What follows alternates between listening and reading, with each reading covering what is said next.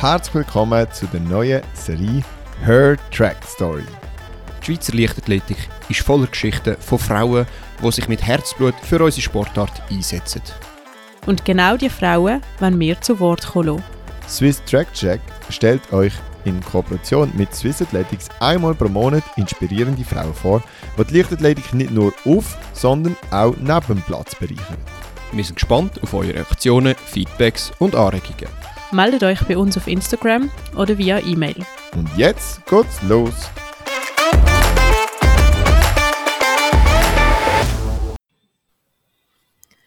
Liebe Schweiz, meine Damen und Herren, heute bei unserem Podcast haben wir eine Frau zu Gast, die eine absolute Expertin ist, wenn es ums Thema Starten geht, aber auch ums Landen.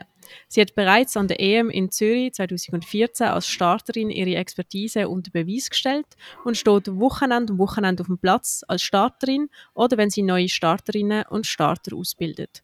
Unser Ziel ist es heute mit ihr alle drängenden Fragen rund ums Thema Start, inklusive auch einige kontroverse Entscheidungen, zu diskutieren und möglichst genaue Antworten zu bekommen. Wir sind gespannt, was sie uns zu erzählen hat. Ganz herzlich willkommen, Julia Wicker. Hey, hi Julia. Schön Hallo bist du da. Danke auch für die Einladung. Ja, Julia, schön bist du da. Danke, nimmst du Zeit. Ähm, es, es freut uns sehr, dass wir dich für die zweite Folge von Her Track Story dürfen interviewen. Ähm, für uns ist jetzt die Situation eigentlich auch noch speziell, weil bei uns ist das erste Mal, dass wir jemanden im Interview haben, wo wir, wo wir eigentlich nicht wirklich kennen.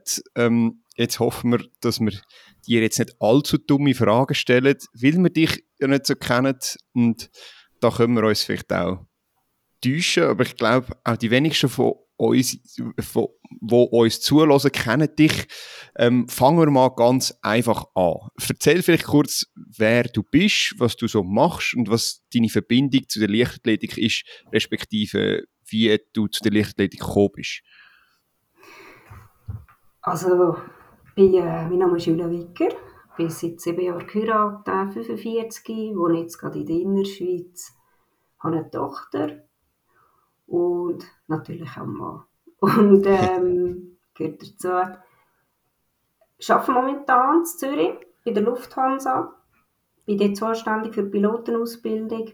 Das heisst, ich bin zuständig für den Nachwuchs von der Swiss von der Edelweiss, also nicht verantwortlich, sondern als Instruktorin tätig. Und begleite die zweieinhalb Jahre während der Ausbildung. Vorher bin ich geflogen. Vor dem Fliegen bin ich Sportlehrerin gewesen. und Sportlehrer habe ich eigentlich gemacht wegen der Leichtathletik. Ich habe LAV, klar, aus dem Glarnerland bin ich gross geworden, das hört man auch, nicht wirklich in Innerschweiz Dialekt. Obwohl er immer äh, matter wird, habe ähm, dort bis etwa 15, 16 sehr viel trainiert und es hat mir auch sehr viel Spass gemacht. Ich war nicht so eine wahnsinnig begabte oder talentierte. Also so Höchstleistungen haben da nie rausgeschaut, aber die Freude am Sport und am Bewegen war einfach immer sehr gross. Ich bin aber auch immer viel gebiken und klettern, so allgemein. Aber äh, die Leichtathletik hat es mir am wenigsten angetan. Als ich dann aufgehört habe, hat dann äh, der Startreich, den wir vom Glarnerland hatten, da lange im Kanton einen, weil wir relativ kleiner Kanton sind, zu mir hat gesagt, du, so vom Typ her, du wärst eine Starterin. Und dann habe ich mit 18 angefangen zu starten. Und habe das ein paar Jahre gemacht, bin dann wieder ein bisschen durch das Studium auch, ein bisschen, habe ich aufgehört.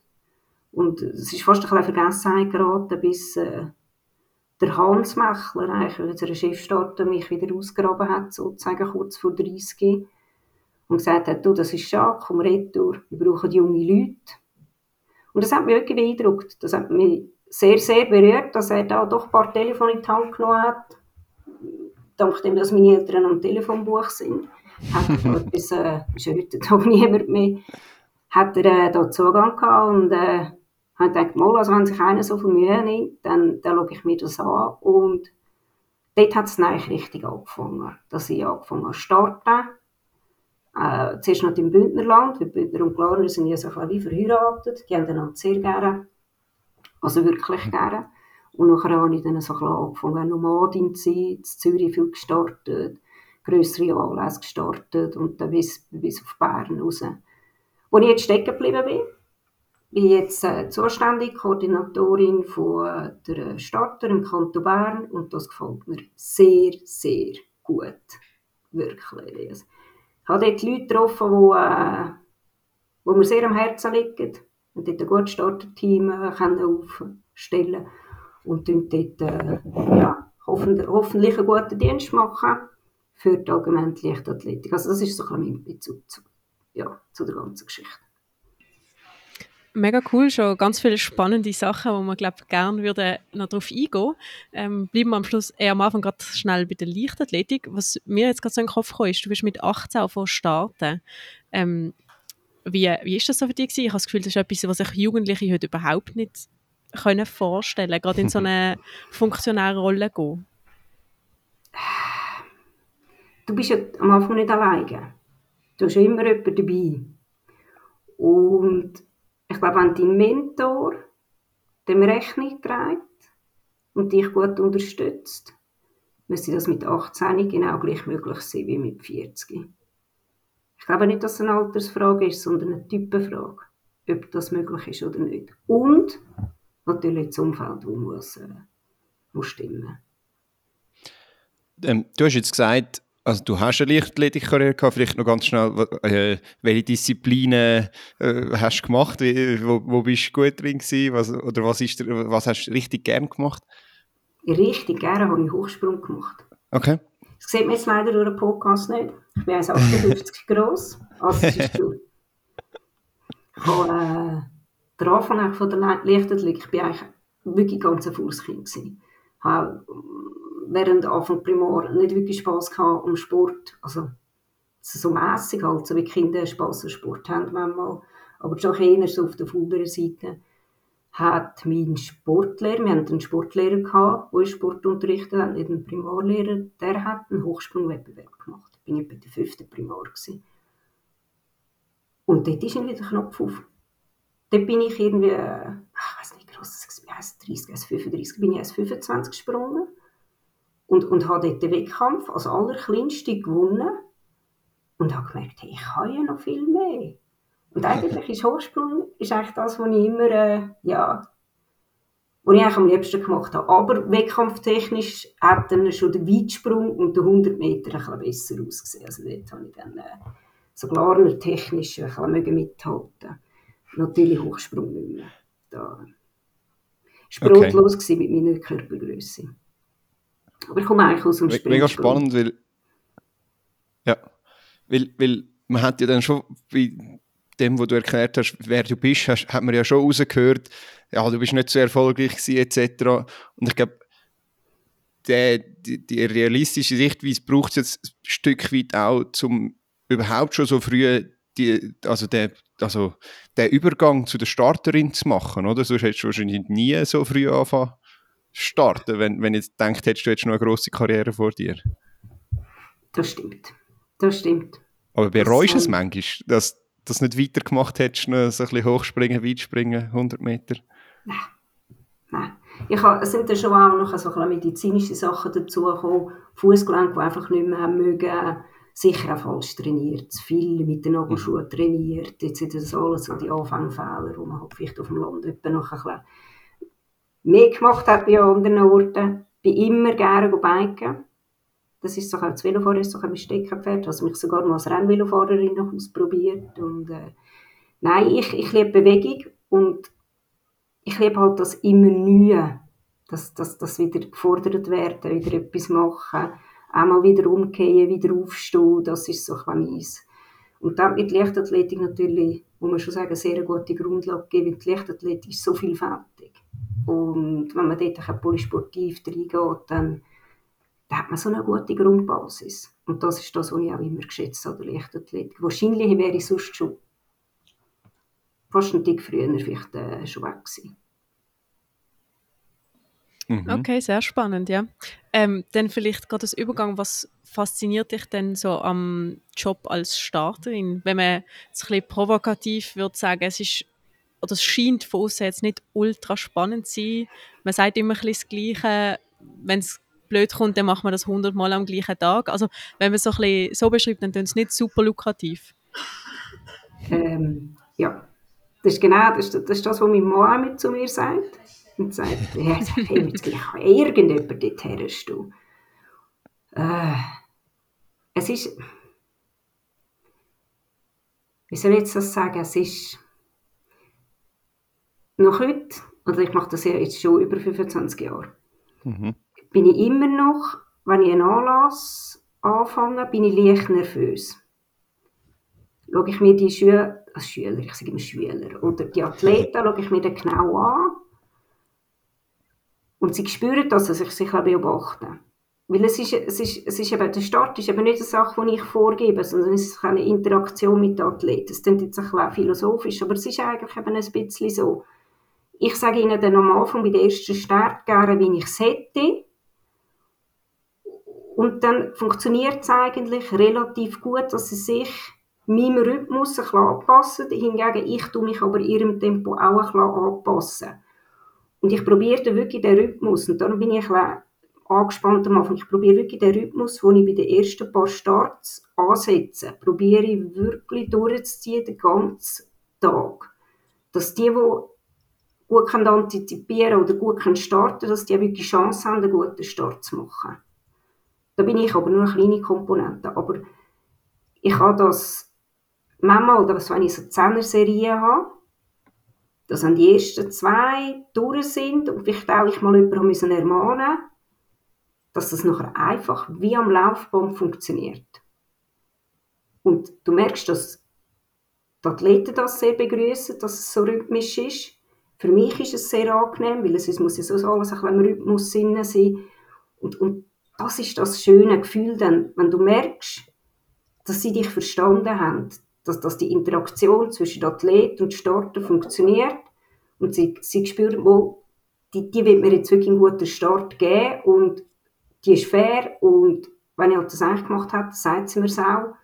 Aber es ist so auf eine wohlwollende Art. Ich gehe auch, wenn ich jemanden sanktionieren gehe ich immer zu ihm sage, bist du dir im Klaren, was du gemacht hast? Mir ist ganz wichtig, dass du begreifst, warum ich dir jetzt die Karte zeige. Wir haben das und das beobachtet.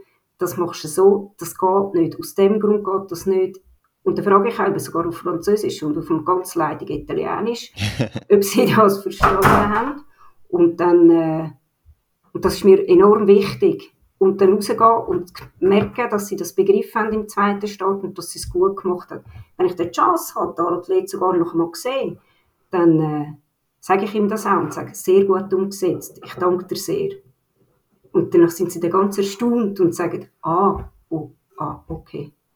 Das ist so ein okay. die, das ist so die Magie, wo, wo, wo ich spüre, wo, wo mir, äh, ja, wo ich sehr oft habe, wenn ich da oben bin. Und, und das gibt mir so ein, ein, ein unglaublich gutes Gefühl. Und das ist so viel mehr wie auf die Plätze, fertig, Unterschuss. So viel mehr. Es hat auch etwas äh, von Musik für mich, wirklich. Das ist vielleicht komisch, aber es ist so. Mega cool, also dir jetzt da so zuzulassen. Man merkt wirklich, dass da eine Passion um ist äh, für, für den Sport, für, für das, was du machst. Ähm, was würdest du sagen, was, was ist das Schwierigste an dem Job jetzt gerade? Also an dem Starterjob? Jetzt gerade? Oder, ja, ja gut, jetzt gerade ist vielleicht auch nochmal eine schwierige Situation im Starter. Auf dem, Im Starter kommen wir vielleicht auch nochmal darauf zurück, aber vielleicht so im Allgemeinen. Äh, was ist das Schwierigste als Starterin? Ähm, woran ich momentan am meisten catche als Starterin ist so, ah, das ist jetzt schwierig zu sagen, dass es richtig durchkommt. So ich habe das Gefühl, dass viele Leute, ob jetzt nach oder fern von der Leichtathletik, nicht wirklich unsere Arbeit schätzen oder wertschätzen. Mhm. Das merke ich, wenn ich durch den Platz laufe. Viele Leute wenden sich nicht gerade ab, aber ja, man muss jetzt nicht mit deren als Gespräch anfangen. Nein, es ist übertrieben gesagt, aber es ist so, mir fehlt das. Ich mhm. bin ein unglaublich kommunikativer Mensch, auch ein sehr kritikfreudiger Mensch. Also, das heisst, ich habe sehr gerne auch Gespräche, auch Sachen dass man mir Sachen entgegenbringt, wo halt nicht nur immer äh, schöner Sonnenschein ist und ähm, dass man nicht mit mir redet. Das ist ein die höchste Strafe für mich. Und das merke ich gewisse Orte. Ich weiss aber nicht, ob ich einfach da vielleicht auch ein zu fest Frau bin. So ein feinfühlig. Vielleicht sind es dann nach gewissen Zeiten, wo man dann auch noch ein bisschen sensibler ist wie andere. Aber das habe ich so äh, das Gefühl, und das merke ich dann vor allem an ganz grossen Anlässen, Schweizer Meisterschaften. Ja, da muss man manchmal schon ein dickes Fell haben. Und ich denke dann einfach, hey, ich probiere ja nur das Beste zu machen. Ich will einfach, ich will ja niemanden plagen. Ich will nur einen schönen Start. Und je weniger, dass ich die Karte muss zeigen desto besser die Resultate sind, desto glücklicher gehe ich heim. Und ich glaube, das, das, das sieht ganz häufig ganz anders. Und das tut mir ein bisschen weh. Ja, das ist spannend, das mal so zu hören. Also ich probiere zum Beispiel auch an Wettkämpfen selber immer wieder zu Kampfrichterinnen und Kampfrichter gehen und denen auch danken nach dem Wettkampf, weil ich finde, mhm genau wie du das sagst, dass Wertschätzung leider nicht so überkommt, beziehungsweise man als Athletin oder Athlet auch ein bisschen vergisst, dass da Leute den ganzen Tag vor auf dem Platz stehen. Und ähm, ja, ich habe es eigentlich noch schön gefunden, hast du das mal gesagt, vielleicht ermutigt es ja der eine oder der andere, mal eher irgendein Gespräch anzufangen oder auch, ja eben, vielleicht mal ein bisschen mehr hinter die Kulissen zu blicken von, von diesem Job. Ja, das ist jetzt der erste Schritt an der Podcast dazu. Äh, vielleicht hilft das ja jetzt ja, eben, es, es ist jetzt nicht etwas, wo, was riesen, aber du hast es richtig gesagt, oder? Das sind alles gewisse Schäfteplätze fertig los und es hat auch schon ganz eine gute Athletin, ist mal neben mir gesessen und hat gesagt, weißt du, ich tue mir eigentlich so leid, dass ich diesen Job machen muss. Hm. Ja, es ist vor allem auch undankbar, oder? Weil, wenn ihr es richtig macht, dann, ist ja, dann kommt sicher niemand zu euch, weil dann ist ja gut. Aber wenn ihr es falsch macht, dann kommen alle zu euch. Ja, ja nein. Jetzt das, was du gesagt hast, Selin, das ist eben schon so. Wir haben schon auch ganz, ganz grosse Spitzenathleten. Und lustigerweise gibt es Spitzenathleten, die auch rasch im Vorbeiweg, wenn wir dann an ihnen vorbeilaufen. Wir wollen ja auch nie im Vordergrund sehen. Und wenn wir im Vordergrund sind, dann ist es meistens eben schlecht. Ähm, wo dann wirklich uns rasch so zunicken. Und das, also jetzt nicht so nicht demütig oder, oder einfach so als dankend. Und das ist, das ist etwas unglaublich Schönes. Das sind aber wirklich ganz wenig, ganz, ganz wenig, die das machen. Aber ich rede, ich rede jetzt nicht nur von den Athleten, sondern ich rede auch vom, vom ganzen Rundherum. Es ist so, äh, ja, es ist nicht nur, ich, ich finde, es ist nicht ganz eine aufgeräumte äh, Atmosphäre immer. Aber vielleicht empfinde ich das auch nur so. Ja, dann werden wir das jetzt ändern. Äh, in dieser Saison werden jetzt alle ganz anders auf dich zukommen, hoffen wir zumindest. Ähm, vielleicht, wenn wir auf das Starter da sein eingehen, wie schwierig ist es, Starterin zu werden? Wie, wie, wie sieht die Ausbildung aus? Ist das anspruchsvoll?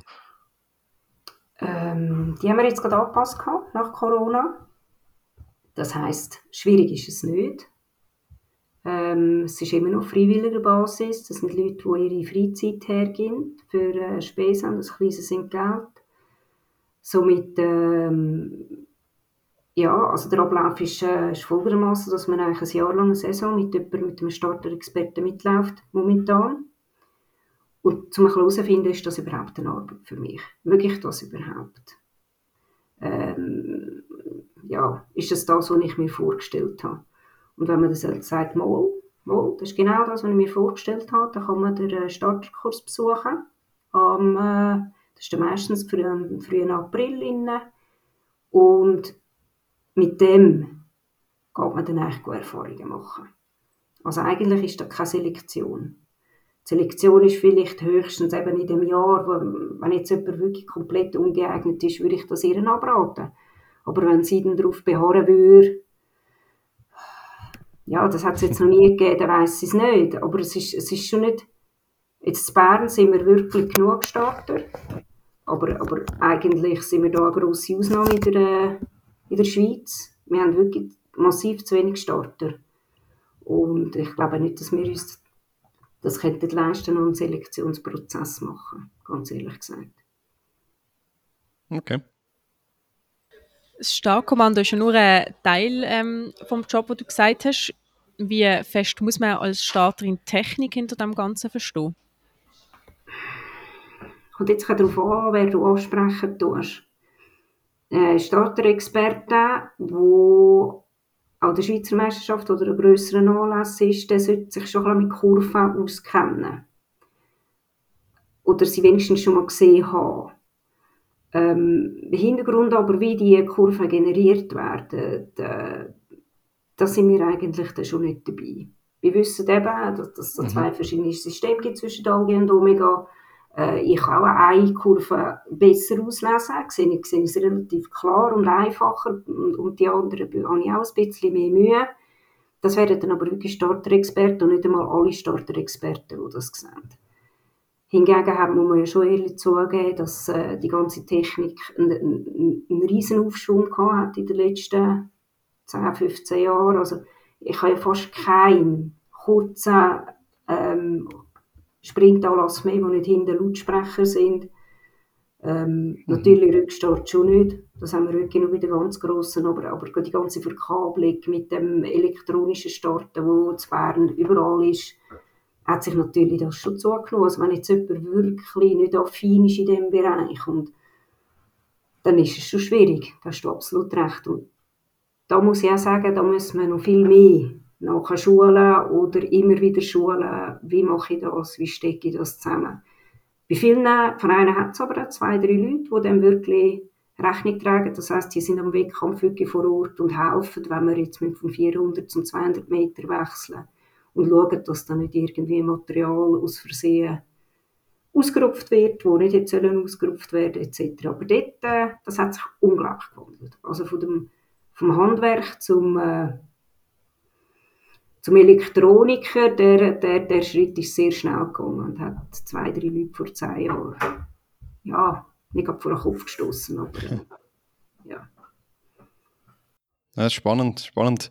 Ähm, jetzt, jetzt, man hat ja ein bisschen das Gefühl, so in der letzten Saison, die letzten zwei Saisons sind die Starter immer so ein öfters ein bisschen in die Schlagzeilen gekommen, insbesondere wegen technischen Elementen zwar der Reaktionszeit. Wir haben die WM in eine WM in Eugene gehabt, wo es unglaublich viele schnelle Reaktionszeiten gegeben hat, nach bei der 0-1-Grenze. Ähm, das hat im Ausscheiden von Devon Allen resultiert, dem amerikanischen Hürdenläufer mit irgendwie 0-0-9-8 oder irgendwie so ähnlich. Und es hat immer wie mehr Situationen so gegeben. Jetzt auch zuletzt in der Schweiz, äh, die diesjährige Halle-SM in St. Gallen und dann auch noch der Fall Enrico Günther in Istanbul vielleicht mal, was ist deine Meinung, oder wie schätzt du die Situation im Moment gerade so ein bisschen ein, äh, als Starter? Das Leben wird nicht einfacher wahrscheinlich, oder? Das ist tatsächlich so. Das ist, dass, dass, dass da eine Unsicherheit und Aufruhr ähm, momentan stattfindet, das ist, äh, das, ist, das, das, das ist allen bewusst und das wird auch sehr, sehr diskutiert in allen Gremien.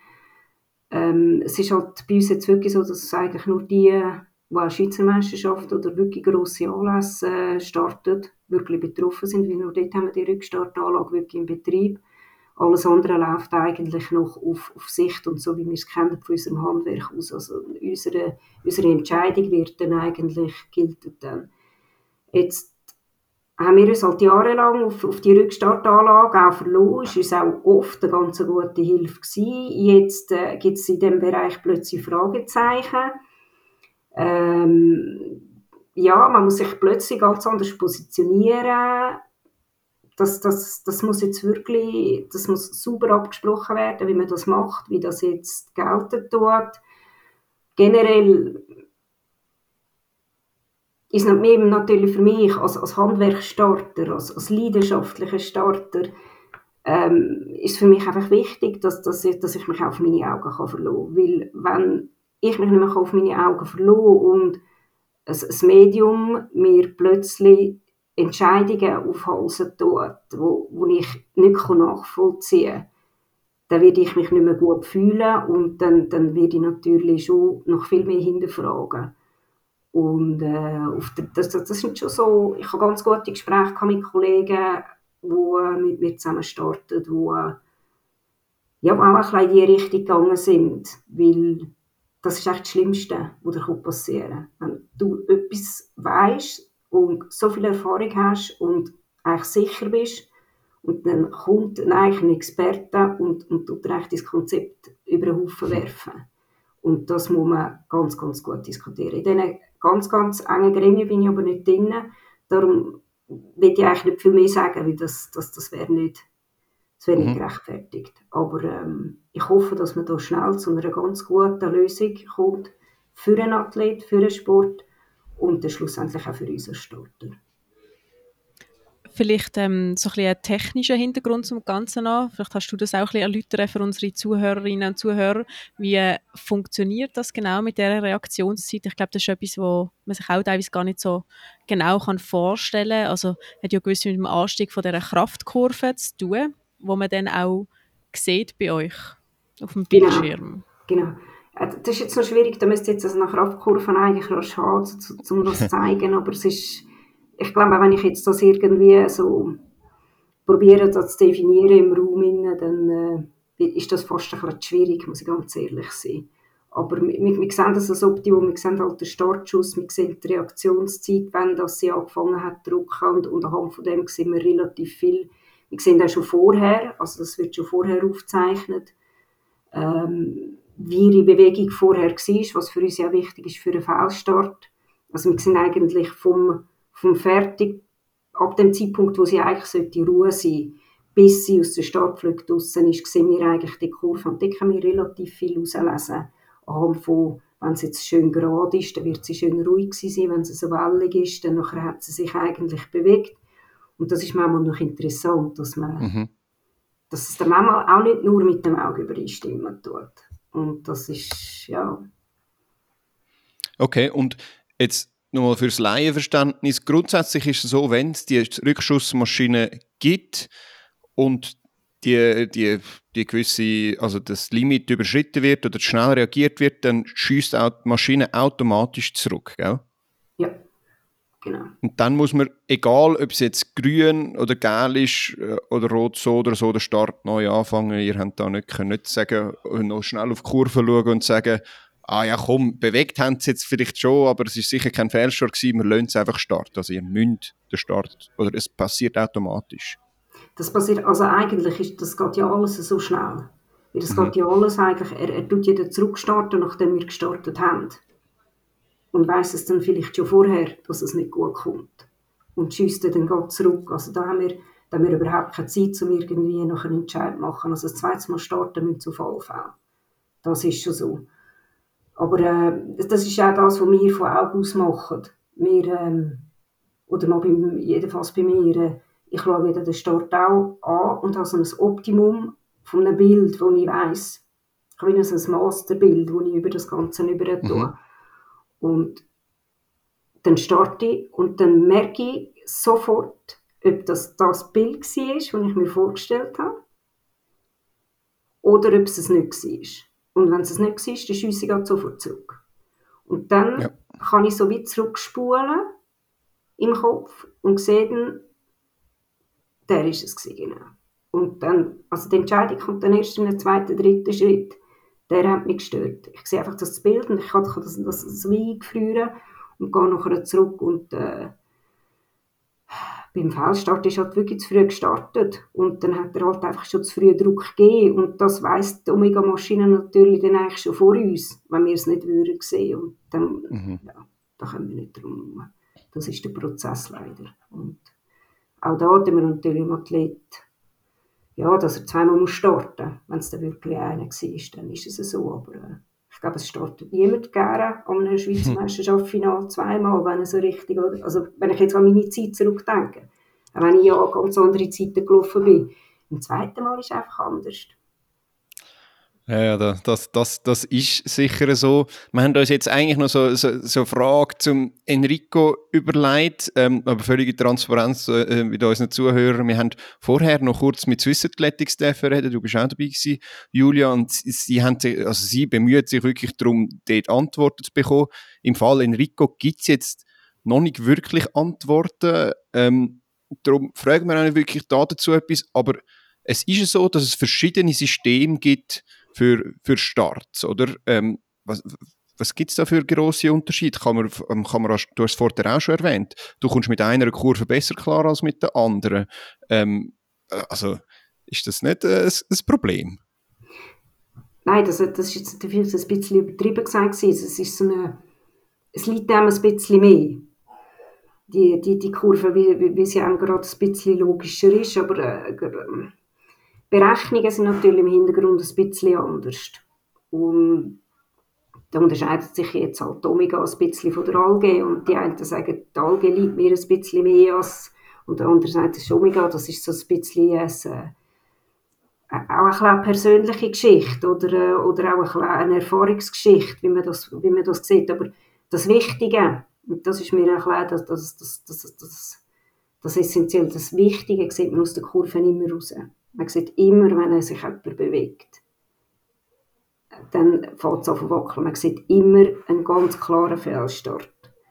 Und ja, das, das ist eigentlich das, das, das, das Aller, Allerwichtigste ich habe einfach, ja, das ist vielleicht jetzt ein bisschen, bei mir ist es einfach, mir liegt einfach die Omega-Kurve ein bisschen mehr, weil äh, Folge ist auf die Beschleunigung ausgelöst, ich weiß nicht. Andere sagen, haben überhaupt kein Problem. Sie wird einfach ein bisschen anders dargestellt. Vielleicht bilde ich mir das auch ein bisschen okay. aus Erfahrung. Aber ähm, nein, also, und da muss ich schon auch zuhören, ein bisschen beruhigen. Das ist klar, das sieht man immer noch. Und, und für mich ist einfach wirklich, also wenn ich ganz sicher bin, das habe ich auch schon oft gemacht, wenn ich mir auch an der Schweizer Meisterschaft ganz sicher bin, das habe ich gesehen. Und meine Kollegen sagen auch, das habe ich gesehen. Dann gehe ich halt oft auch nicht gut Computer konsultieren. Weil ich einfach sicher bin. So ist es. Und das ist ja auch unser Job. Unser Job ist mhm. starten. Und ja, da bin ich vielleicht kein perfektes Beispiel, aber ich lebe damit sehr gut. Mhm. Okay, das ist interessant, weil ähm, wir haben es im Vorgespräch auch schon kurz davon gehabt. World Athletics hat nach der WM in Eugene ja auch ein so eine neue Regelung eingeführt, ähm, wo den Starterinnen und Starter mehr Spielraum geben Kannst du das vielleicht ganz kurz ein bisschen erläutern? Ja, dass wir einfach jetzt ähm, definitiv dass ähm, unser Hilfswerk wo äh, Omega und äh, AG in der Schweiz zur Verfügung stellt. Gibt ja noch mehrere Marken, äh, dass wir eigentlich die Rückstartanlage als Hilfe anschauen, als Hilfsmittel. Was auch sehr wichtig ist. Und dass es eigentlich nicht mehr, dass wir dem eigentlich nicht müssen, ähm, folgen, sozusagen. Und das, das macht natürlich das alles schon noch einmal sehr viel einfacher für uns. Aber ich will jetzt nicht irgendwie sagen, dass die Hilfsmittel nicht wichtig sind, weil äh, zum Beispiel jetzt gerade so, wenn mehr wie einer Fehlstart macht, zum Beispiel bei acht Bahnen, einer auf Bahn 2 und einer auf Bahn 6, da kann man eigentlich davon ausgehen, dass sie sich nicht beeinflusst haben. Und wenn beide zu früh gegangen sind, ist das vom menschlichen Auge her unglaublich schwierig zu sehen. Ist jetzt der zweite auch noch zu früh gegangen oder der erste? Das sieht man dann fast nicht. Und da ist natürlich, es gibt ganz viele Situationen, wo ich sehr froh bin, wenn ich eine Rückstartanlage noch habe. Um einfach sicher zu gehen, ich habe es so gesehen, hat er das auch so gesehen. Und dann ist, äh, ja, dann ist die Sache mhm. für mich klar. Aber jetzt mal so eine kontroverse Aussage, wenn jetzt World Athletics so eine Regelung bestimmt, heisst es, die haben selber kein Vertrauen mehr in ihre Rückstartsystem? Nein, ich glaube, ich glaube, sie müssen ich sehe es jetzt anders. Ich bin immer, ich bin immer so der Typ, wo ähm, mein Glas ist immer halb voll. Ich glaube, sie wollen, ähm, sie wollen einfach den Starter, die Starterposition wieder ein bisschen stärken. Sie wollen, dass der Starter mhm. sein Handwerk richtig ausübt und das auch kann. Dass er nicht bevormundet wird von, jetzt ganz böse gesagt, von, von, von, von, von, von irgendetwas, sondern dass er wirklich selber entscheiden kann, hey, da habe ich jetzt wirklich das und das gesehen und ich finde wirklich, wenn man vier Starter-Experten auf Platz hat, und das haben wir an der Schweizer Meisterschaft, immer alles erfahrene, alles gute Leute, und wenn die alles das Gleiche sagen, dann, äh, ja, also, dann, dann soll man dem eine Rechnung tragen. Und ähm, ich denke, für die Starter ist das äh, ganz sicher der richtige Weg. Weil sonst ähm, müssen wir uns schon auch darüber unterhalten, ob, ob es dann irgendwie nach Starter überhaupt noch braucht. Weil man kann so Signal auch elektronisch machen. Ja, das ist ein da, guter da gehen wir dann irgendwie nochmal in eine komplett andere Philosophie rein. Würde ich sehr Mhm. schade finden, aber ähm, man weiß es ja nie. Ja, absolut. Ähm, jetzt, uns, uns würde vielleicht noch, damit wir dann das Thema dann auch, also so die, die kontroversen Themen dann auch mal, mal abschließen, aber äh, ein Thema, wenn wir schon jetzt noch mal kurz ansprechen und ich glaube, du musst selber nachher noch schnell sagen, ich glaube, du bist gar nicht dabei gewesen, das Thema St. Gallen, äh, ähm, die Situation interess es interessiert uns natürlich schon, da hat es der ein oder andere Start gegeben, der schneller war als die 0-1. Also ich glaube, sind, schlussendlich sind es nur drei oder so gewesen, wenn ich es vorher aus dem Gespräch mit Swiss Athletics richtig gehört habe, die schneller als 0-1 reagiert haben, wo man von bloßem Auge aber eigentlich nichts gesehen hat. Also ich bin dort in den Rängen gestanden und es hat Leute gegeben, die haben gesagt, ja, ich habe sicher etwas gesehen. Ich bin völlig überzeugt, ich habe nichts gesehen. Ähm, eine Situation war Lena Weiss. Sie hat diskutiert, hat dann aber rot bekommen und ist dann gegangen. Bei der Mushinga Kambunsch im Final ist es genau gleich gewesen. Sie läuft aber unter Protest, nachdem sie die Rotkarte gesehen hat. Und äh, dem Protest wird dann nachher stattgegeben, weil die Begründung war, ist, äh, das ganze Starterfeld ist unruhig gewesen. Ähm, kannst du uns deine Einschätzung von dieser Situation geben? Ich, ich habe ein riesiges Problem, dass ich nicht dort war. Mhm. Ich sehe da nur äh, das am Fernsehen gesehen und da muss ich ganz ehrlich sein, Fernsehaufnahmen sind so viel schwieriger zu interpretieren. Fernsehaufnahmen ist nie das, was du mit deinem Auge selber siehst. Plus ist auch, ähm, wenn es mir recht ist, ist auch die Optik relativ schlecht von vorne, wo auch ganz ungünstig ist von einem Starter. Plus habe ich mit den Leuten, die dort sind, wirklich nicht geredet. gehabt. Und ähm, das Einzige, was ich wirklich kann sagen kann, dass sie dort wirklich sehr, sehr starke und gute Starter hatten, dass sie sich sicher nicht einfach gemacht haben. Aber nein, zu dem kann ich nichts sagen, aber genau das ist das, wo du, Pascal, wo du eigentlich äh, begreifst, warum der Nerv, warum du den Finger auf, auf den Nerv drückst und, und auf den drücken wir auch, weil da, da muss, das ist genau die Thematik, die wir vorher angeschaut haben, die einfach muss geklärt werden dass das, das, das Zusammenspiel zwischen Mensch, Maschine, Athleten, dass das, dass das immer zugunsten vom besten Produkt ausfallen muss und äh, dass es irgendwie nicht äh, Abhängigkeiten gibt, wo, wo es nicht, wo nicht sein sollten. Aber das ist ein riesiges Thema bei uns, aber äußern kann ich mir dazu nicht. Entschuldigung. Ja, kein Problem, verstehen wir natürlich auch. Ähm, in dem Fall hätte ich gesagt, gehen wir langsam ein bisschen weg von diesem kontroversen Thema. Oder? Mhm. Und ähm, es ist, oder die Situation tut ja auch wieder beweisen, dass man sehr viel Fingerspitzengefühl ein bisschen muss haben oder sagen wir jetzt mal auch vielleicht ein bisschen ein emotionaler Job ist, so Starterin oder Starter zu sein. Ähm, und manchmal muss man halt irgendwelche Entscheidungen fällen, wo vielleicht nicht ganz einfach ist. Ähm, auch wenn es gerade irgendwie ja nicht eindeutig ist. Und du hast auch die Möglichkeit, für oder gegen die Athletin oder den Athlet so zu entscheiden. Wie, also wie erlebst du das selber so? Oder was geht denn in so einem Moment in dir vor? Also, wenn, wenn jemand muss sanktionieren muss, dann macht einem das ja generell nicht wahnsinnig viel Spaß. Aber wenn es halt so war, dann muss man das auch machen. Dann mache ich wirklich das, wie ich es vorher gesagt habe. Und das tut mir eigentlich das Wichtigste. Es, es geht nicht um die Sanktion, sondern es geht um, wie mache ich das. Bin ich respektvoll, erkläre es mir wirklich. Ich habe nicht einem einfach Karten her, grinse und laufe davon.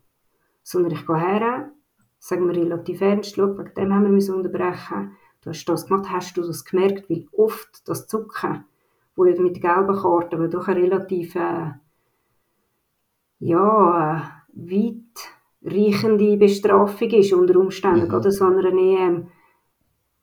Viele Athleten, die, die, die, die merken das gar nicht in der Nervosität drin, dass die noch einmal so ein zucken. Und, und gerade im Nachwuchs ist das noch sehr, sehr gängig und das tut mir dann auch für die ein bisschen leid, aber die Regel, das Regelwerk ist jetzt nun mal einfach so.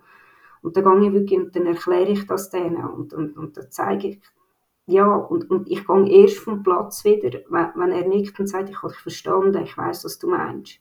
Und sage darum ist jetzt die gelbe Karte, das müssen wir so eintragen. Und dann nachher sage ich aber auch allen, allen anderen Athleten, sage ich, der Unterbruch war wegen Zucker, gewesen, von Bahn 4. Für alle anderen ist es ganz ein normaler Start und schaue wirklich allen anderen Athleten nochmal rasch in die Augen, haben sie das auch verstanden, nicht, dass sie noch verunsichert sind und gehe nachher vom Platz. Und da habe ich eigentlich nur meine Arbeit gemacht. Also ein schlechtes Gefühl, nicht angenehm, aber gehört einfach dazu, irgendwie. Und viele kommen ja, ja, sie sind ja dankbar, dass, dass man es ihnen erklärt und, und dass man es ihnen sagt, mhm. weil anscheinend wird das auch nicht überall gemacht. Ja. Ja, das, das kann ich bestätigen. Das wird nicht immer überall gemacht, aber also, ja, wir, wir hören jetzt von dir, wie es richtig funktioniert. Ich finde das auch sehr eine angenehme Art grundsätzlich. Jetzt, ähm, du sagst ja, äh, eben, also es ist ja, wie du es wie übermittelst, ist noch wichtig.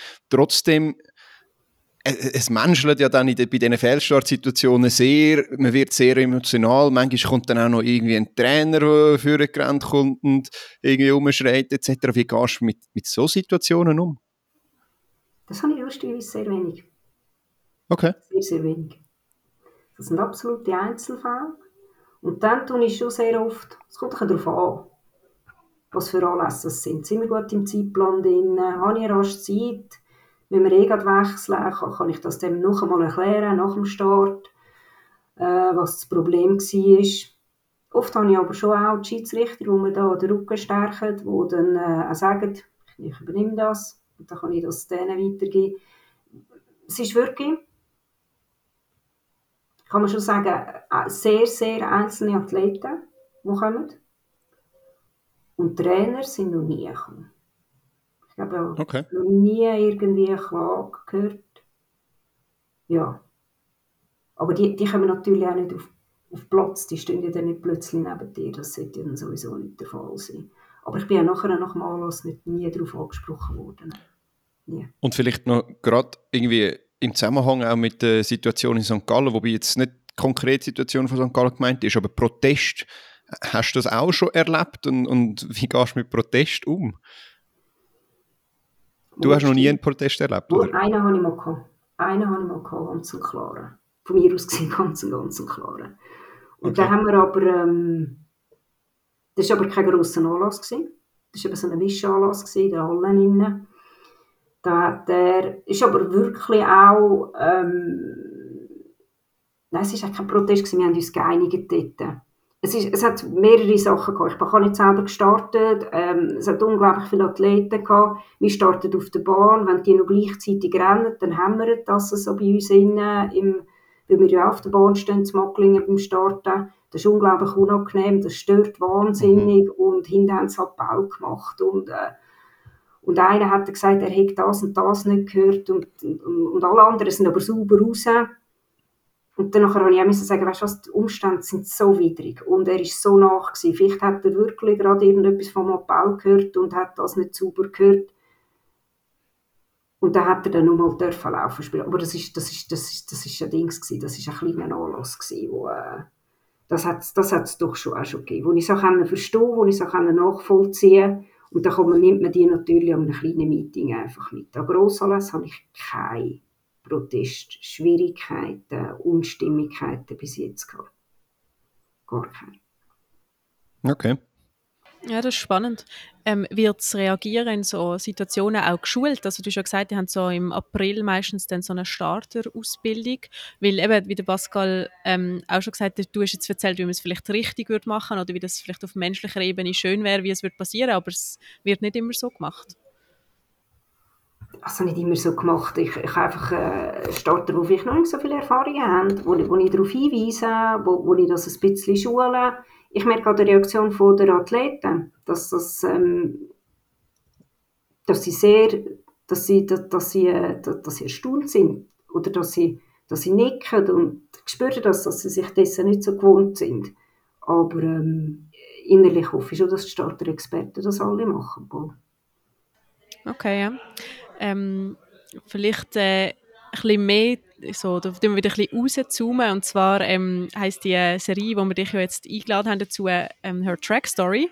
Und es geht konkret um Frauen, die im Hintergrund arbeiten für die Leichtathletik, also nicht Athletinnen und Athleten im Vordergrund sind. Und wir haben natürlich dazu eine weibliche Starterin gesucht, haben dich gefunden. Ähm, weil das halt eher eine Position ist, die relativ männerdominiert ist. Also auch wenn ich jetzt in meinem eigenen Gedächtnis die Wettkämpfe durchgehe, dann sehe ich sehr oft Männer, die in dieser Position ähm, stehen. Wie nimmst du das persönlich so wahr? Ja, da fragst du mich vielleicht ein die Falsche. Ich, wo äh, auch noch in einem Herrenjob bin und ähm, in herrenprägten Job, ich muss ganz ehrlich sein. Und das meine, ich überhaupt nicht böse. Ich fühle mich in der Mannenwelt sehr wohl. Das, das ist etwas, was ich nicht, nicht betont gesucht habe aber ähm, wo mich gar nicht stört, wo ich aber auch nicht irgendwie jetzt als, als anders wahrnehme, aber ich merke, dass mir das sehr liegt, die Art, die direkte Art von, äh, von den Männern, das, ist, das entspricht wahrscheinlich meinem Naturell eher. Ich habe lieber jemanden, wo man mal einfach hersteht und sagt, weißt du was, das war jetzt eine Katastrophe. Gewesen. Und dann weiss es. Und wenn er mir dann noch einen Grund gibt, dann bin ich noch glücklicher, dann kann ich es nämlich besser machen. Und dann ist es aber auch vorbei. Und ähm, ja, aber es, das mit den Frauenquoten ist mehr... Also zu Bern, muss ich sagen, sind wir jetzt bald. Jetzt sind wir 22 Starter. Jetzt kommen dann noch drei dazu. Ich weiß nicht, wie viele das wir sind, aber es ist, wir sind ein guter Drittel. Also es mhm. wächst. Es wächst also dort, wo Frauen sind, kommen die Frauen auch nach. Man merkt auch bei der äh, neuen, bei der Grundkurs, dass wir äh, sogar glaube ich, leichte Überhand haben, wenn es mir recht ist. Das sage jetzt aber nur so aus dem Gedächtnis raus, mhm. dass mehr junge Frauen oder Frauen äh, den, den, den Job übernehmen. Es kommt einfach, man muss einfach mal über, vielleicht bin ich jetzt da ein äh, ja, viele sehen mich und sagen, ah, eine kleine Frau kann das. Ich glaube, das kann ich auch. Und das, das haben mir Leute schon gesagt. Sie haben mich gesehen bei Weltklasse Zürich und haben das Gefühl gehabt, ah, die kann das. Ja, dann kann ich das doch auch es, ist so klein, es sind halt noch so alte Klischees und man kann es jetzt als Kompliment anschauen oder nicht, aber ich nehme es definitiv als Kompliment. Und, und es freut mich extrem, dass, dass, dass das in Bern anscheinend wirklich auch so funktioniert. Äh, wir haben ein sehr, sehr junges und ein gutes und ein lässiges Team und sehr viele Frauen. Und ich glaube, sobald man jemanden drin hat, zieht es. Es ist einfach so, es hat so. Okay. Ja, es ist, ja, was, was hast du das Gefühl, ist es, warum es bis anhin weniger Starterinnen gegeben hat, ist das so klischeemäßig, oh, der Mann schießt Pistolen oder, oder wie, wie muss, was, was hast du das Gefühl? Gibt es darauf überhaupt eine Antwort? Ey, das weiß ich nicht.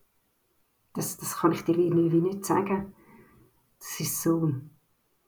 Ich glaube, das ganze, die ganze Männer-Frauen-Frage ist, ist, ist bei mir. Ähm, ist mir irgendwie auch nie aufgekommen. Ich, habe zwei Geschwister und, und, und einen Brüder und, und wir sind schon konservativ auf, also erzogen worden, aber, aber ob wir jetzt Frau oder Mann sind, hat nie eine Diskussion gespielt. Das ist einfach ein Beispiel bin 18 geworden und wollte die Autoprüfung machen und dann, äh, der Vater hat sieben Töpfe in der, in der Garage und drei Autos und wir sind also schon immer übermotorisiert unterwegs gewesen. Vielleicht habe ich wegen dem jetzt eine Pilotenlizenz, äh, ja, Pilotenlizenz.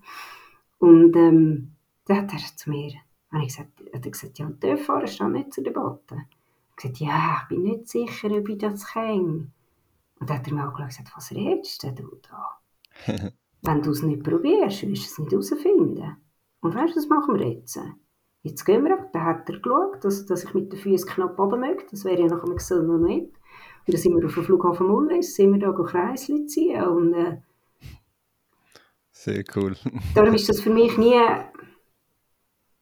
Ja, die, die ganze Diskussion ist, ist, hat es bei mir eigentlich gar nie gegeben und das ist ja jetzt doch auch schon über 20 Jahre her. Das ist, das bei uns immer gleich gewesen und äh, ja. Ich kann es nicht sagen. Ich kann es nicht sagen. Es gibt ja viele Frauen, die schiessen. Also. Ja, ja. Ja, ist einmal schön zu hören, eben, dass du, wie du selber gesagt hast, auch teilweise Leute dazu kannst ermutigen und ein eine Vorbildrolle so kannst einnehmen und so vielleicht auch die eine oder andere Frau mehr ein den Weg ähm, zu, zur Starterin findet. Wie du jetzt selber auch schon gesagt hast, hast du ein Erfahrung mit männerdominierten Berufen, fühlst du dich dort auch wohl.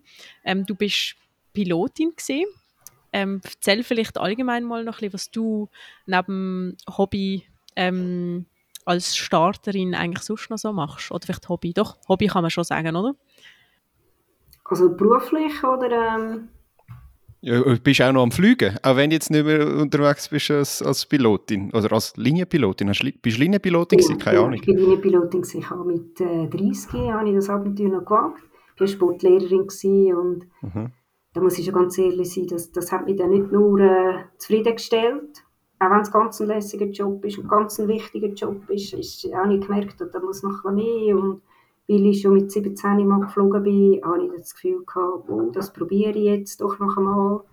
Und habe äh, zuerst eigentlich nur eine Privatpilotenlizenz machen, da hat mir das so gut gefallen, habe ich eine kleine Pilotenlizenz gemacht, da bin ich alleinstehend und habe das Gefühl gehabt, oh, jetzt, andere Leute kaufen sich ein, äh, ein grosses Auto und ich löste mir jetzt die Ausbildung und das mache ich jetzt einfach, das ziehe ich durch. Und das habe ich dann auch gemacht, bin wieder heimgezogen zu den Eltern mit äh, über 30 und äh, die haben das mitgetragen und habe tatsächlich eine Stelle gefunden bei der Helvetic Airways als altgebackene Lehrerin und bin dann für die Swiss auf der Kurzstrecke ein bisschen mehr wie sieben Jahre geflogen und habe dort eigentlich ganz, ganz lässige Erfahrungen gemacht, bis meine Tochter auf die Welt gekommen ist. Und dann, äh, muss ich ehrlich zugeben, ist mir es körperlich nicht wahnsinnig gut gegangen. Ich habe schwierige Jahre jetzt hinter mich, also die ersten drei Jahre waren sehr schwer. Gewesen. Hatte ich auch ein paar ernsthafte Erkrankungen, gehabt, wo dann das mit der Linienpiloterie äh, ein bisschen Hintergrund gestellt haben. Da habe ich einfach gemerkt, ich muss da sein. Ich bin auch aufgrund dessen in die Ausbildung gegangen und habe immer das Gefühl, ich gehe dann wieder zurück auf die Linie, sobald es mir besser geht. Das ist jetzt der Fall.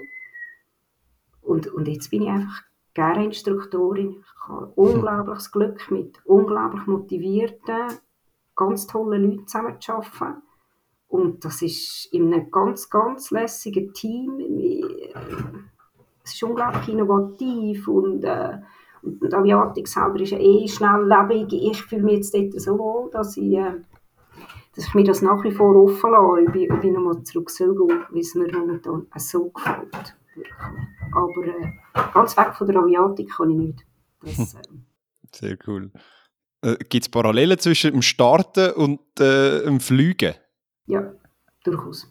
Okay. Durchaus. Es ist, ähm, ich glaube, ich glaube Leute, die ich glaube, die Aviatik-Pferdstarterei braucht Leute, die überzogen sind von dem, was sie machen, die motiviert sind für das, man muss die Sache lieben. Plus muss man schon auch entscheidungsfreudig sein.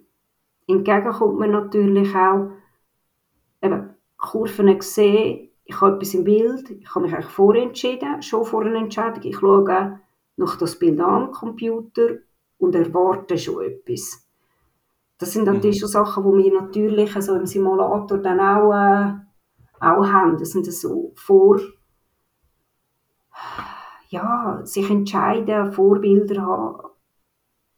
Das, das, das kommt schon zusammen. Ich glaube, ich glaube ein guter Pilot ist, ist generell schon auch ein guter Starter, weil halt einfach wird einfach das Analysieren, das Reproduzieren, wie gehe ich jetzt weiter, nicht stehen bleiben im Ort, vorwärts denken, das ist halt wirklich, das ist genau das, was wir machen wenn wir ein Problem haben. Dann können wir nicht ewig an dem Problem studieren, sondern wir sind ja dann immer noch in der Luft, wir fliegen weiter. Du musst auch noch weiter denken. Und genau so sind eigentlich die Anlässe ja genau auch. Und das hilft ganz sicher auch. Okay, ja, sehr interessant. Ähm, du merkst, unsere Fragen werden immer ein bisschen persönlicher.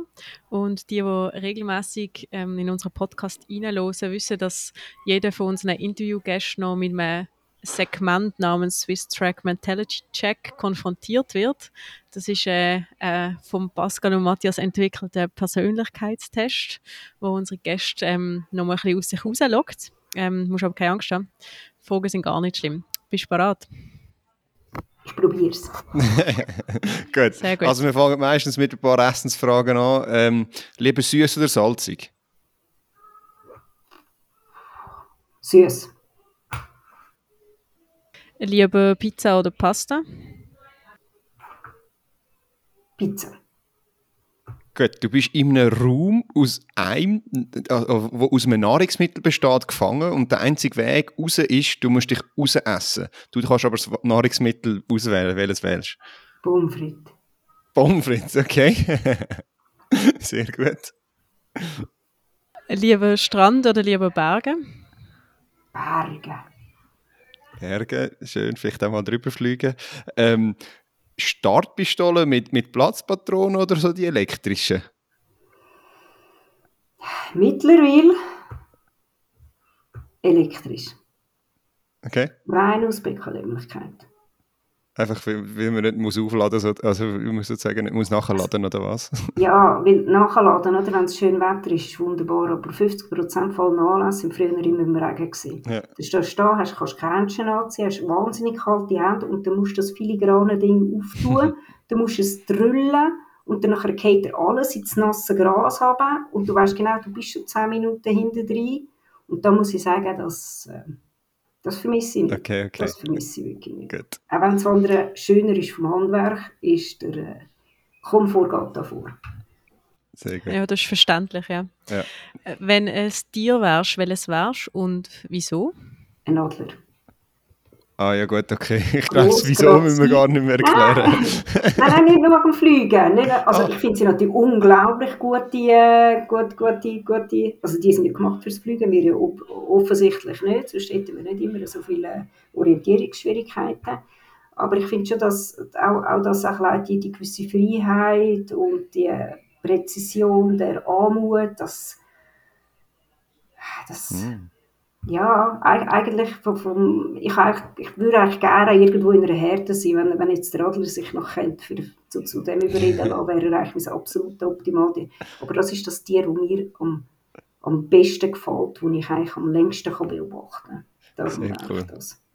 Sehr cool und gerade sehr überlegt, so schnell äh, oder so schnell so überleitete Antwort parat zu haben. Jetzt bin ich gespannt, ob du da auch so schnell bist. Wenn es Möbel wärst, welches wärst Ein Möbel, heiter Also was, was wäre, was ich, was ich am, am ehesten schätze als Möbel? Ja, das ist noch schwierig zu sagen. Ja, nein, kannst du dir auch überlegen, ja, vielleicht einen Stuhl, weil die Leute dann auf mich drauf sitzen, oder ich weiß es auch nicht. ja, das, was ich am meisten schätze, ist ein Sofa. Ja, also gut. und das, dann würde ich jetzt einfach auf, einfach auf wirklich so ein bequemes Sofa, wo man sich am Abend trifft und alle sorgen und ja, vielleicht auch ein ablästern und nachher so ein Glas Wein trinkt und dann wieder lustig hat und ähm, ja. Sehr gut. Ich glaube, Sofa wird doch ab und zu gewählt als ja. Antwort. Das bist nicht allein. Es geht allen gleich, das freut mich sehr. ähm, lieber Hochstart oder lieber Tiefstart? Tiefstart. Ist ein bisschen anspruchsvoller, oder du hast ja das Kommando mehr? Hochstart, ah. nein, das geht nicht um das. Höchstart wird, wird, wird auch fertig gesagt. Das, also das Kommando ist genau gleich, ob Hochstart oder Tiefstart. Das Fertige ist schon, schon abhängig von der Disziplin, die du starten tust.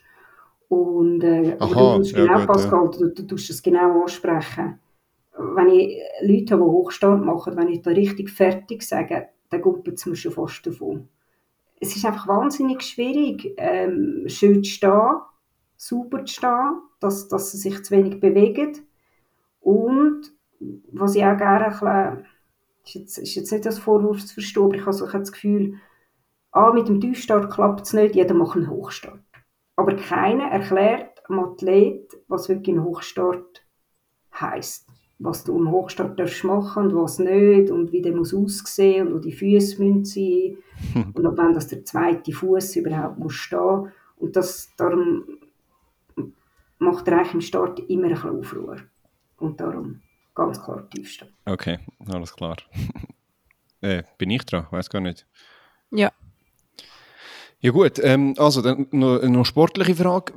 Würdest du jetzt lieber die vierte Starterin an den Olympischen Spielen sein oder die, die an der WM den 100 Meter Start schießt? Nein, WM. Ganz klar. Okay. Ganz klar. Cool, ja. Ähm, auch, wir bleiben immer noch bei sportlichen Fragen. Wenn du als Kampfrichterin irgendwo müsstest einspringen, lieber beim Stabhochsprung oder lieber beim Kugelstoßen? Stabhoch. Warum? Schon mal gemacht? Finde ich so eine komplex coole Bewegung. Ja, schon mal gemacht, sieht gar nicht aus. Also der Wiedererkennungswert, wenn ich das mache, ist Ja, ein bei 1 Prozent oder so. Aber äh, ich finde es eine komplexe, schöne Bewegung. Das ist so für mich Kunstturnen, Leichtathletik, Vereinigung. Ich finde es ganz, ganz eine komplexe. Ich äh, ziehe wirklich den Hut von denen. Ich schaue auch äh, ganz gerne bei Weltklasse Zürich. Wenn wir kurz Zeit haben, schaue ich denen noch zu. Ich finde das, wenn sie überhaupt im, äh, im Raum innen sind, ähm, bewundernswert. Wirklich. Was da alles stimmen muss, dass das schön ist und dass es passt und erfolgreich ist. ich glaube, wir alle schauen gerne zu und ich glaube, mit dem können wir eigentlich auch die, den Swiss Track Mentality Check abschließen. Ich glaube, du hast den mit Bravour bestanden, äh, 1A und wir kommen jetzt eigentlich erst so ein bisschen zum, zum Ende der Folge. Wir haben noch zwei kleine abschließende Fragen, die uns noch wundern würden. Wir fragen die Athletinnen und Athleten immer so ein bisschen, ja, wie sieht denn jetzt die Saisonplanung noch aus? Jetzt stellen wir dir einfach mal die gleiche Frage. Wie, wie, wie viele Wettkämpfe tust du schiessen? Wie, wie sieht deine Saisonplanung aus? Hast du ein Highlight, wo du darauf schaust? Ich muss ganz ehrlich sein, äh, ich lebe so ein Tag rein. Ich habe jetzt Nachwuchs essen, bin ich krank daheim gewesen, zu Macklingen. Das wäre so ist mein persönlicher Höhepunkt, weil ich dann wirklich mit, äh, mit der Wahl, mit dem mit Start aus dem Wahlstand, mich so ein bisschen, äh, das ist ein Einpendeln für die Saison. Leute, die ich extrem schätze, wo, wo an mir, wo, wo viel müssen so Führungsrollen übernehmen, tut mir das unglaublich gut, dass ich auch mit Leuten mal starten kann, die eben das auch machen und dass wir uns ein bisschen anpassen können. Da bin ich jetzt krank gewesen. Was ich immer äh, mache, ist das Auffahrtsmeeting, wo mir sehr, sehr am Herzen liegt. Das mache ich, glaube ich, seit 10 oder 15 Jahren. Und jetzt sind wir seit fünf Jahren das festes Team. Da bin ich sicher äh, an diversen Schweizer Meisterschaften bin ich tätig über, über das Jahr. Aber ähm, durch das, dass wir genug Starter zu Bern haben, bin ich ein bisschen weniger an den kleineren Anlässen. Also es ist, was stehen etwa noch so sechs, sechs Wettkämpfe vor mir, wo es relativ gemütlich ist. Meistens habe ich so zehn Anlässe im ganzen Jahr mit der Hallensaison. Aber äh, es, ist, es ist das Jahr sehr, sehr gemütlich. Aber ähm, ich glaube, das Grösste oder die grössten zwei sind das Zitius sicher. Anfang mhm. August, wenn es mir recht ist. Ich bin immer schlecht mit Daten.